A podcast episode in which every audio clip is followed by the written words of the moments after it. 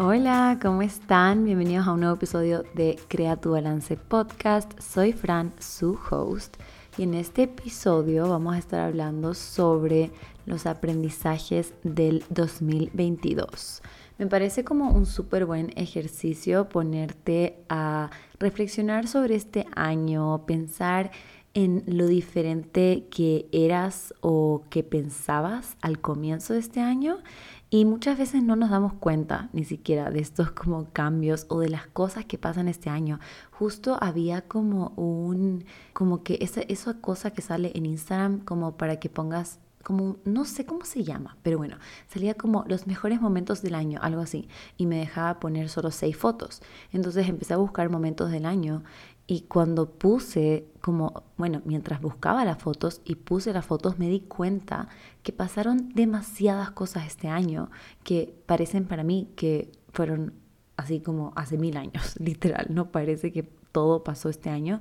Y en ese momento tener un journal es súper lindo porque en tu journal puedes como ir atrás y puedes ver qué es lo que estaba pasando, qué es lo que estabas pensando, qué, qué es lo que, si es que era, digamos, un problema que tenías, como que, qué es lo que, qué es lo que estabas tratando de solucionar en ese momento.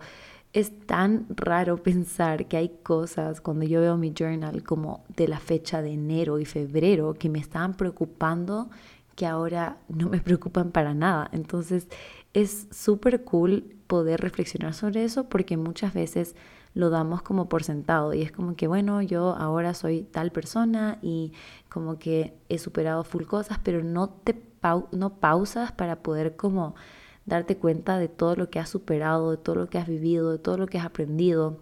Y por eso creo que está cool hacer una lista de aprendizajes del 2022.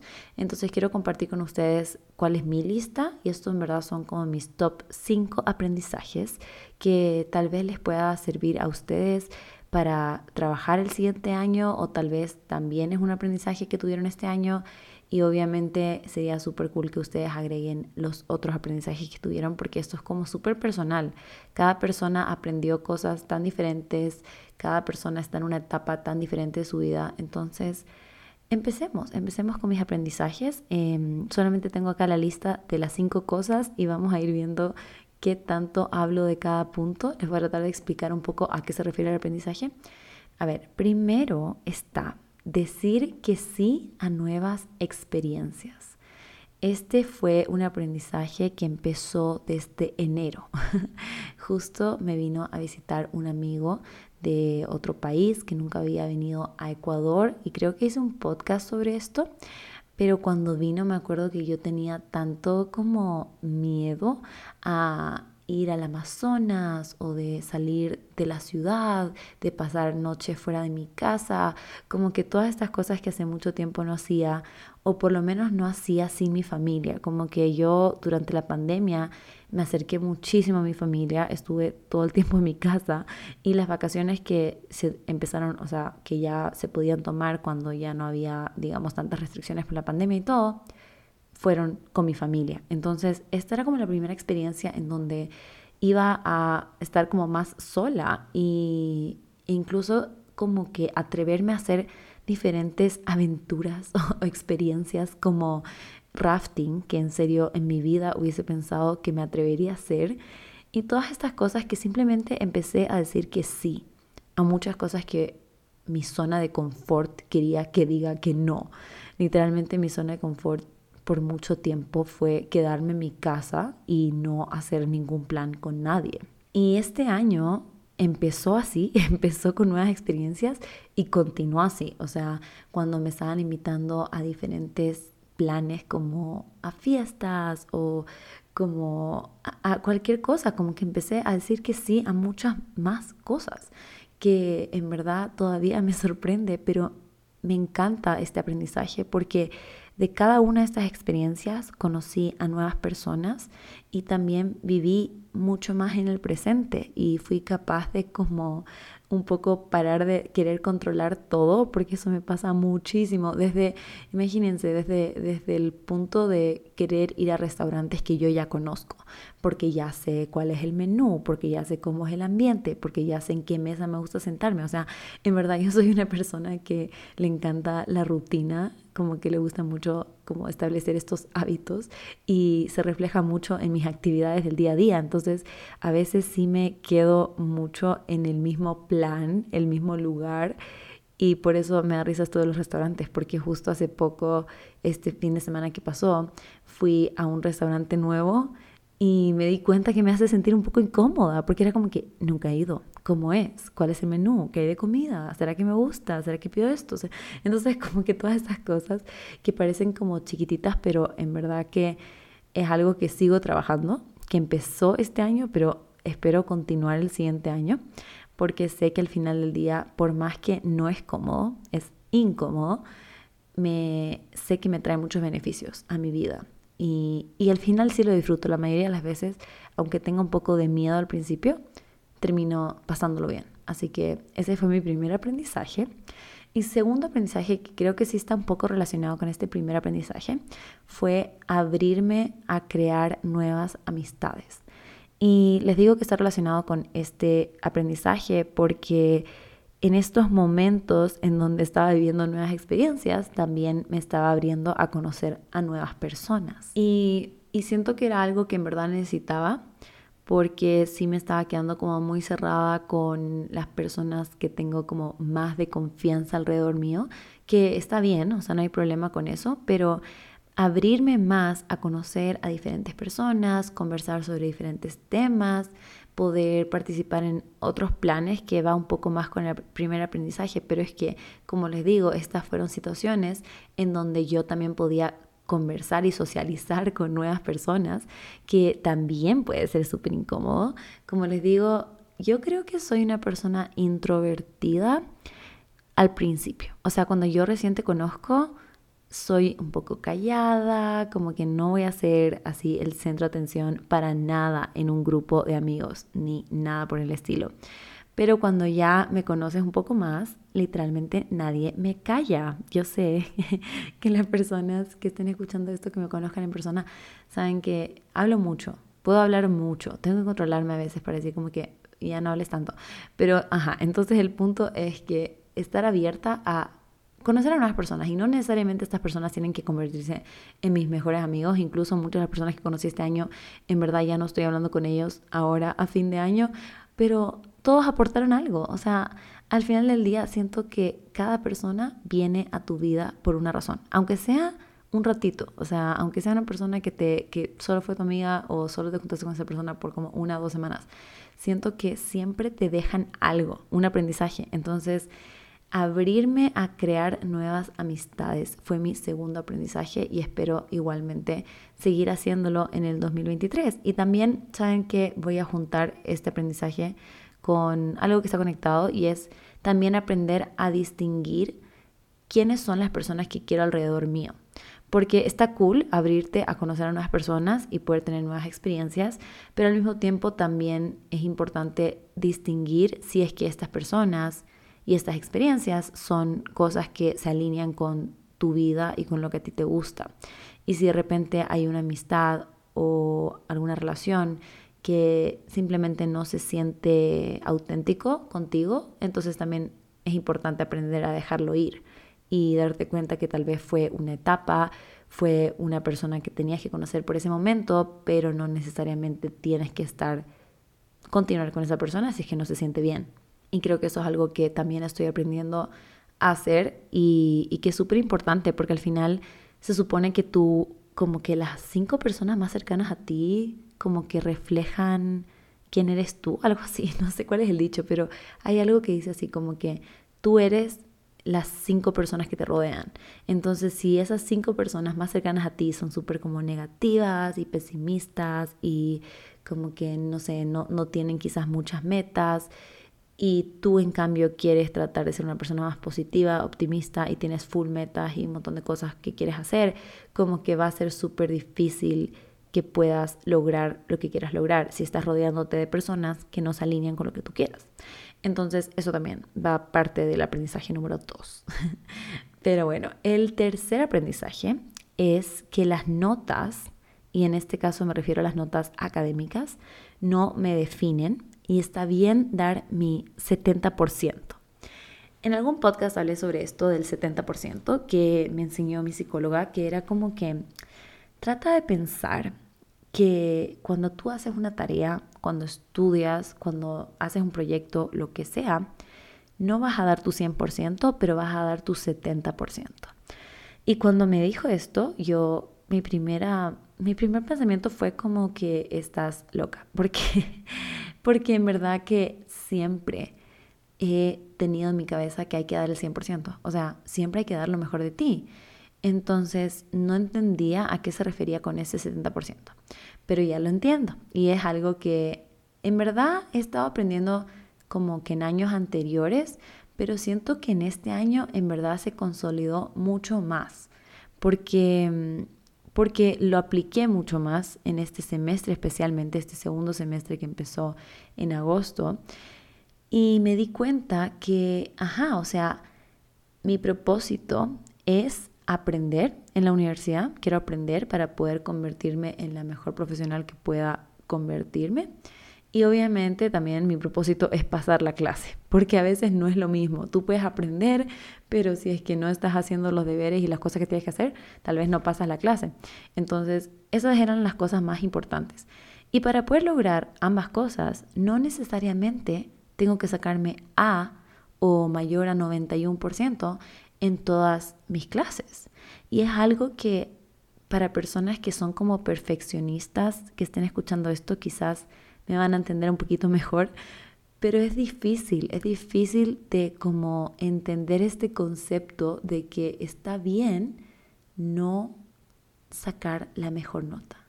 Es difícil, incluso ahora que lo digo como que a veces siento que no tiene sentido, pero siento que mientras lo viví, me di cuenta de lo importante que fue.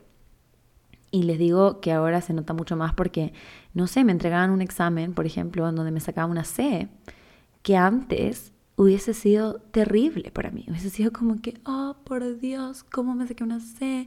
Si en verdad estudié demasiado y qué boba y cómo me equivoqué en esto y todo, como que ver, o sea, criticarme demasiado de por qué me fue tan mal. En cambio ahora, cuando me entregaban una C, era como que veamos, veamos qué hice mal, en qué, me, en qué me equivoqué, como para aprender para la siguiente, y ya. Y, y bueno, listo, siguiente prueba, siguiente, como que hecho, check, así. Como que ya no me enfoqué tanto en la nota. Y, y si es que a ti te pasa esto de que te cuesta mucho no enfocarte, te digo que sí toma un poquito de tiempo y un poquito de práctica y un poquito de como desapegarte de esas ganas de como ser, entre comillas, perfecta, porque la perfección no existe, y darte cuenta que dar tu 70% es suficiente. Tratar de acordarte de cuál es tu propósito, como yo estoy diciendo, como mi propósito académicamente es aprender y es pasar la clase. Entonces, si yo me saco una C que es un 71 para arriba, estoy aprendiendo y estoy pasando la clase. Entonces, ajá, siento que tratar de no ser tan exigentes con nosotros mismos es súper importante eh, en este aprendizaje. Y también yo sé que muchas veces las notas son importantes para las personas que nos rodean, quizás nuestros papás, nuestros hermanos mayores, no sé, como que hay personas que sí nos ponen como estas exigencias para que podamos lograr ciertas metas y entre eso puede ser notas, puede ser académico. Pero si este es tu caso, yo sí sugiero, ¿cómo, cómo, no puedo decir esta palabra? Yo sí te sugiero que hables con esta persona, que le expliques que tu propósito es aprender y pasar la clase, pero que no quieres como estresarte o sobreestresarte o estresarte más de lo necesario para poder alcanzar una nota perfecta. Porque muchas veces, no sé si se dan cuenta, pero en serio, depende tanto de un montón de cosas la nota que te puedas sacar. Depende de tu profesor, depende del método de calificación, depende de ajá, como que si son pruebas, si son presentaciones, si es que son deberes para la casa, si son proyectos. Hay personas que se ponen full nerviosas y ansiosas durante las pruebas y no es que no sepan la información, sino que se quedan en blanco. Entonces, eso define como que esa nota, digamos, técnicamente define qué tanto sabes, pero no está correcto. Porque a veces sí sabes más, pero justo la pregunta que te puso no te sabías, pero te sabías un montón de otra materia que ni siquiera preguntaron. ¿Cuántas veces nos pasó esto con una clase que literalmente estudiamos full cosas y nos preguntaba justo lo que no habíamos repasado y no nos pregunta nada sobre lo que habíamos estudiado? No siempre como tan así, pero a veces pasa eso. Entonces, darte cuenta que las notas en verdad no significan, no significan tanto, no significan que sabes o que no sabes. Em, y, siento que verlo así como que ayuda un montón y te quita un peso encima, porque es solo como ya, solo vengo a la U para aprender. Y, obviamente hay casos en donde sí va a ser más importante tu GPA, porque, qué sé yo, vas a aplicar a una universidad para hacer un máster o a un posgrado o algo así. Y en esos casos obviamente entiendo que sacarse la mejor nota sí es importante. Entonces, depende de cada persona, ¿no? Depende cuáles son tus prioridades. En mi caso, yo no voy a aplicar a ninguna universidad que tenga como súper estricto como un GPA que tienes que sacar esto. O sea, quizás en algún futuro quiera hacer un máster, pero no sería como no creo que sea en una universidad que sea así Harvard, así súper estricta y que necesito tal nota. Entonces, por eso no me preocupo. Pero si tu caso, en cambio, sí es sacarte la mejor nota, entonces obviamente tu estrategia y tu aprendizaje sería súper diferente a la mía. Pero bueno, vamos con el cuarto aprendizaje. Y este acá lo aprendí mucho con mi psicóloga y le puse aceptar mi nueva normalidad. ¿Y a qué me refiero con esto? me refiero a que yo por mucho tiempo sufrí de ansiedad, o sea, era algo que en verdad se convirtió en casi el 100% de mi vida, o sea, afectó muchos aspectos, si no todos, o sea, entre que no podía dormir, no podía comer, no podía hacer las cosas diarias, me sentía ansiosa todo el día con cualquier persona, en mi propia casa, o sea, un montón de cosas. Y obvio que Ale, que es mi psicóloga, em, vio todo eso, o sea, estuvo conmigo desde el comienzo de todas estas como crisis o ataques de pánico. Y, y entonces ella ha visto cómo he ido mejorando, cómo ha ido funcionando el tratamiento, o sea, incluso tuve un periodo en donde estuve con psiquiatra, entonces tuve que tomar medicamentos y ella ha estado ahí durante todo, todo, toda la trayectoria, ¿no? Y, es súper raro porque de a poco y con un montón de herramientas y estrategias he ido mejorando y me siento mejor. No está completamente erradicada a la ansiedad y no sé si es que va a llegar un momento en donde esté, la verdad. Creo que más que eliminarlo, es como aprender a manejarlo. O sea, de que cuando lleguen esos momentos, un poco tenerlo un poquito más bajo control. No 100%, pero un poquito más. Entonces, justo estábamos hablando de un día que sí me dio bien feo, como un ataque de ansiedad. Y, y como que me sentía súper mal, porque era como, he avanzado tanto, ¿por qué ahora me está volviendo a dar este ataque de ansiedad? Yo pensé que ya lo superé, ¿por qué me siento así? Y me dijo algo, que es este aprendizaje que les estoy diciendo, que es que es súper importante aceptar la nueva normalidad, que la ansiedad se volvió parte de como mi identidad, de que yo era como, ah, yo soy una persona ansiosa yo soy una persona que sufre de ansiedad en tales momentos. Y, me empezó a definir un poco al punto en cuando todo estaba bien, cuando ya yo estaba mejorando y ya me sentía súper bien, como que ese ego o esa identidad tuya quizás, no sé si falsa es la palabra correcta, pero ajá, que tuviste por tanto tiempo que ahora tu mente o quien sea tu ego piensa que eres tú. Entonces cuando ya tú por fin estás bien, de repente llega esa vocecita que es como que no, no, no, acuérdate que tú eres una persona ansiosa, acuérdate que te dejes sentir ansiedad. Y entonces es importante tener este otro lado en donde tú te recuerdas, no, yo he trabajado muchísimo en esto, tengo nuevas herramientas, ya no soy una persona que sufre de ansiedad 24/7. Y sí, puede ser que de repente me pase un poquito, pero, pero ya no es siempre. Entonces, esta es como una nueva normalidad, es un nuevo tú. Y esto no solamente se trata de ansiedad, sino que de cualquier aspecto de tu vida que vas cambiando porque vas evolucionando, vas creciendo como persona, vas aprendiendo cosas nuevas, entonces van cambiando cosas. Pero a veces tu cuerpo, tu inconsciente está acostumbrado tanto a un tipo de realidad que cuando cambias estas cositas como que te quiere llevar atrás, como que te quiere decir, no, no, no, vuelve, vuelve, porque tú eres así. Y porque también es como una, entre comillas, como zona de confort, aunque no tiene mucho sentido, pero es porque es lo que conoce. Entonces, ¿qué pasa si ya no eres esa persona ansiosa? ¿Qué significa? Que entonces eres una persona como despreocupada, una persona que está feliz, que esto solo está en el presente, que ya no está preocupándose por cada cosita y cada detalle. No, eso es muy diferente, eso es muy raro. Entonces me gusta mucho repetirme esta frase, todavía lo estoy trabajando. Incluso mañana, bueno, estoy grabando este podcast un poquito temprano. Hoy día es, ya me olvidé la fecha, hoy día es 16 de diciembre y este podcast quiero que salga el 26 de diciembre, creo que es. Es el, no es este lunes, pero es el siguiente lunes.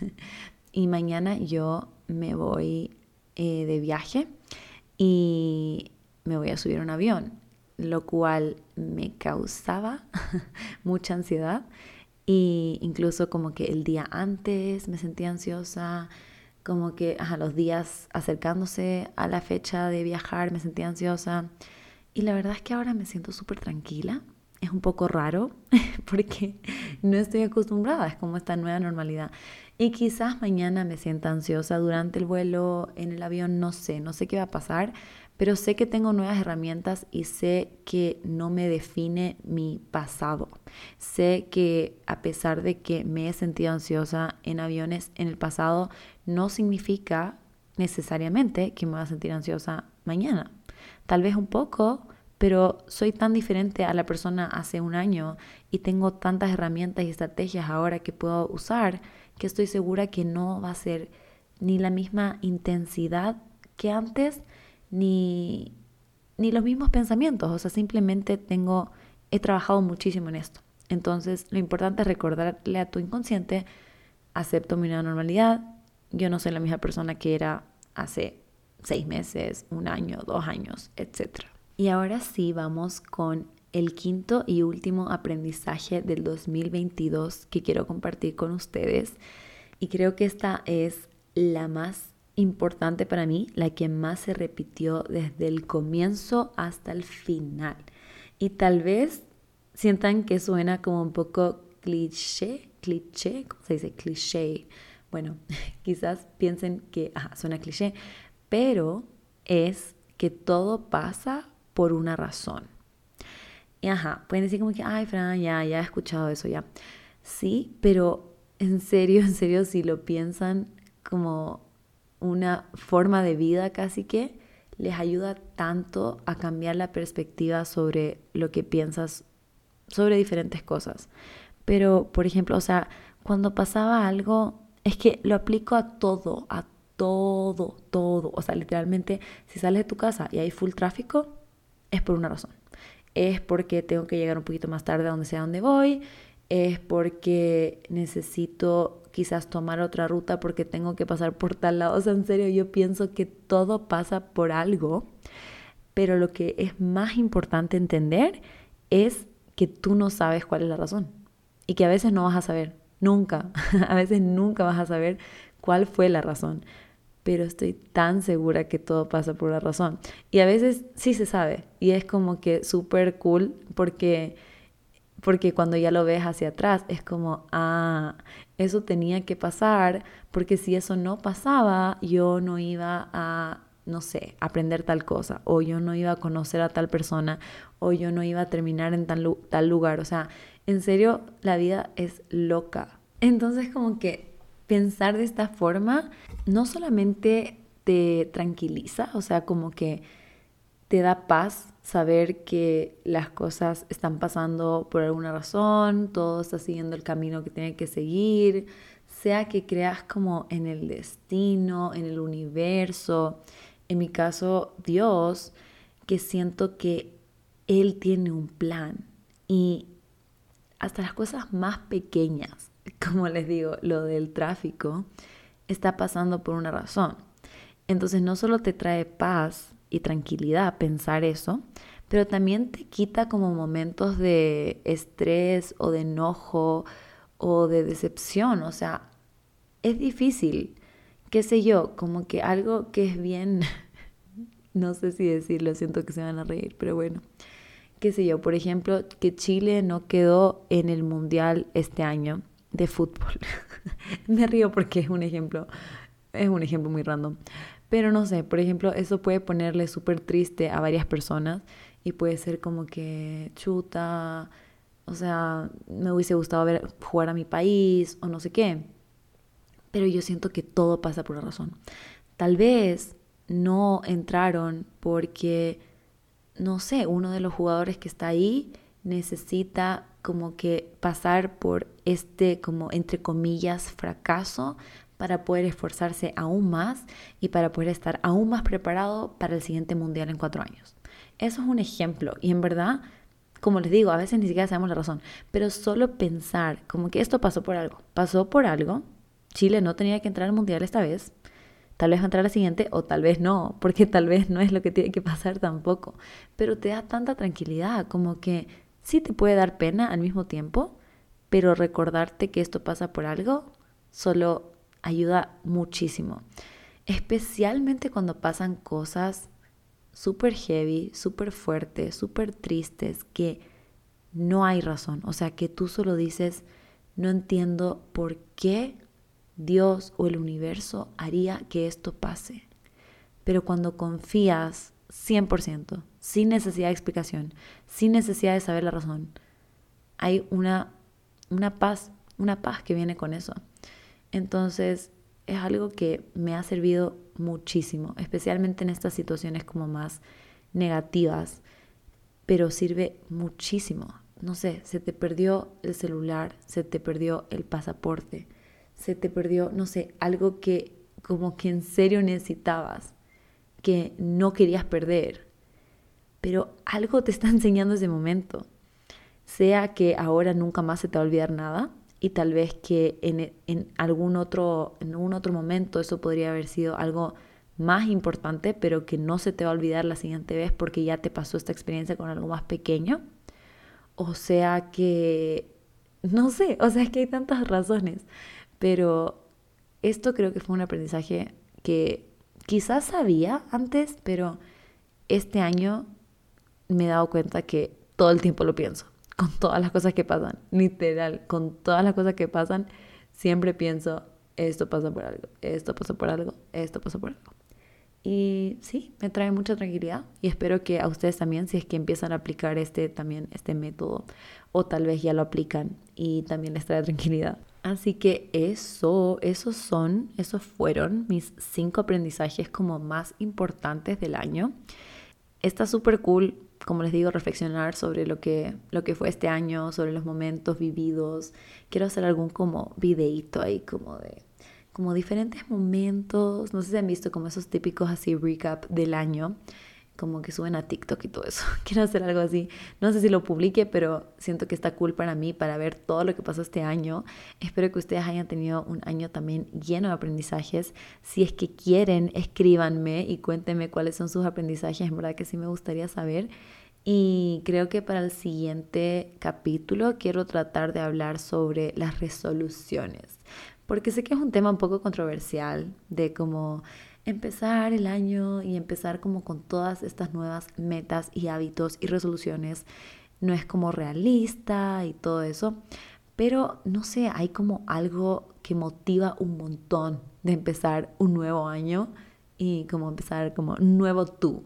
Y obviamente no, tampoco hay que llevarlo al extremo, pero sí creo que es importante tener esas como metas que queremos tratar de lograr, obviamente siempre tratar de que sean realistas, que tampoco sea algo imposible de alcanzar, pero sí quiero empezar a trabajar un poquito en ese podcast, voy a empezar a escribir ya que tengo un poquito de tiempo y ese se los quiero grabar después del viaje.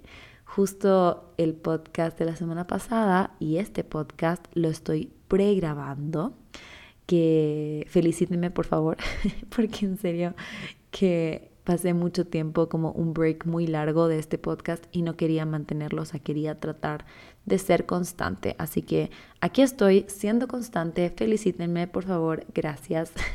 y igual el de resoluciones si tengo un poquito más de tiempo, si alcanzo a volver a mi casa, así que lo voy a preparar durante este viaje, voy a ir escribiendo tips de cómo cumplir tus resoluciones, también ideas de qué resoluciones puedes tener.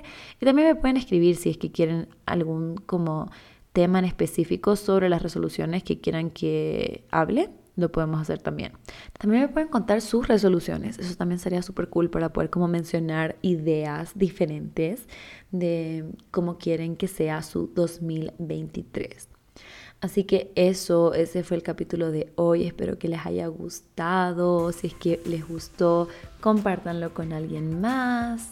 Y creo que el siguiente episodio sí va a ser el próximo año. Así que les deseo un feliz año nuevo. Disfruten un montón con todas esas personitas que les rodean, sus seres queridos, sus amigos, sus familiares.